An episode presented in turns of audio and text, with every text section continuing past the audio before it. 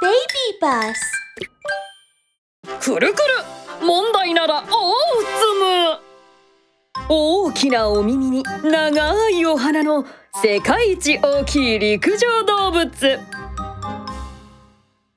照明さん音声さん準備はいいかい？うんうん。本日の MC は私大つむ博士です。さあみんな今日は一緒にゾウさんの歌を歌うぞ。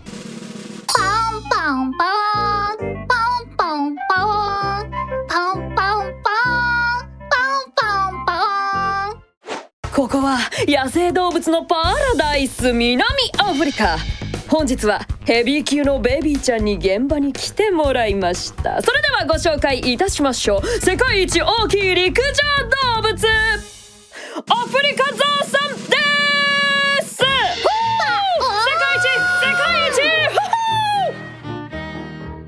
驚き桃の木今日の世界一。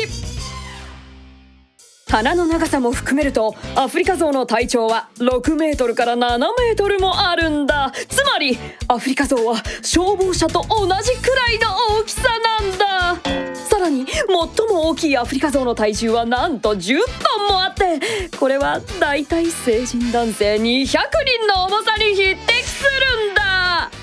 びっくりだよね。しかもアフリカゾウには大きな耳があって片耳の長さは1.5メートルにもなるんだ。それはつまりアフリカゾウの耳の長さは小学6年生の子供の身長とほとんど同じなんだ。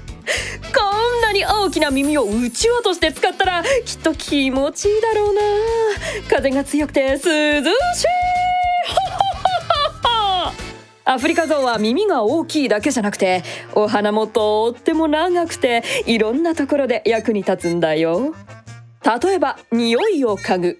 スンスン空気を吸う。ふー。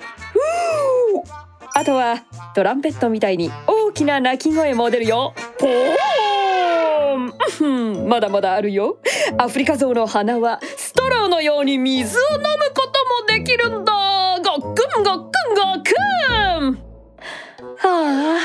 僕も大きくなりたいな。アフリカゾウみたいに。大きくなりたいな。そうすると大つむ博士じゃなくてお大つむ博士になっちゃうよ。ん？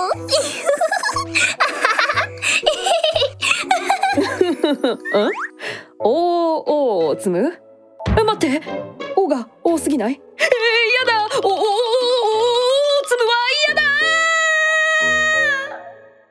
豆知識も大つむにお任せ。ちび状のパパ。お水シュッシュ。パシャパシはい。かわいいアフリカゾウのベビーだ。よしよしお兄ちゃんのところにおいでおいで。こっちこっち。ャいやだ。ちびゾウちゃんはパパとママどっちが好き？ママ。もう一度聞くよ。パパとママどっちが好き？ママ。おそういえばアフリカゾウは母系社会で群れのほとんどが女性だった。いやーパパを見たことがないって忘れてた。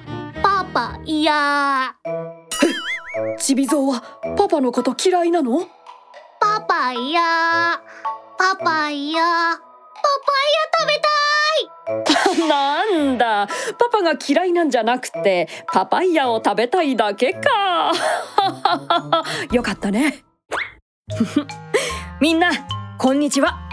世界は目まぐるしく変化していて探求の旅は終わらない。みんなに正しい知識を教えるため物語にある知識はこの大津博士が昼夜を問わず資料を集めあらゆる研究をして作ったんだよ。でもいつかの未来では新しい発見や結論が出るかもしれない。だからこそいつでも新しい知識を探り未来を切り開こう。これから先の未来は君たちの番だよ。